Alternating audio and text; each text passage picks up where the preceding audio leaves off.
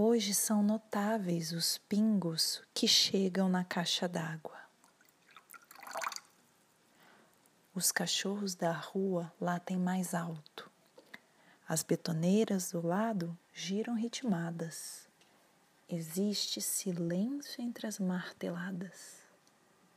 Os sentidos atravessam o telhado, as cercas elétricas dos vizinhos, as propriedades privadas entram em elevadores públicos em busca de novos andares, visão ampliada sobre labirintos pessoais e coletivos, outra escuta dos ecos e dissonâncias, experiência que dilata o tempo sob uma lua quase cheia.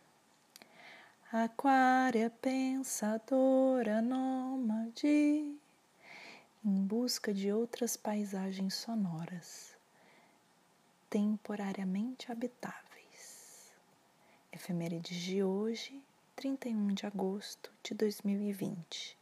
Lua em Aquário sem aspecto. Bom dia. O horóscopo é de Faituza Tirizá, na minha língua Adriana Camilo.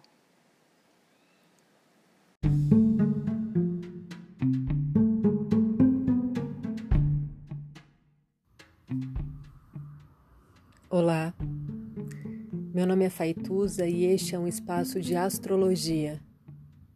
Eu trago aqui a leitura do céu do dia, horóscopos como linguagem, tradução, preparo para o que virá, crítica e alguma poesia.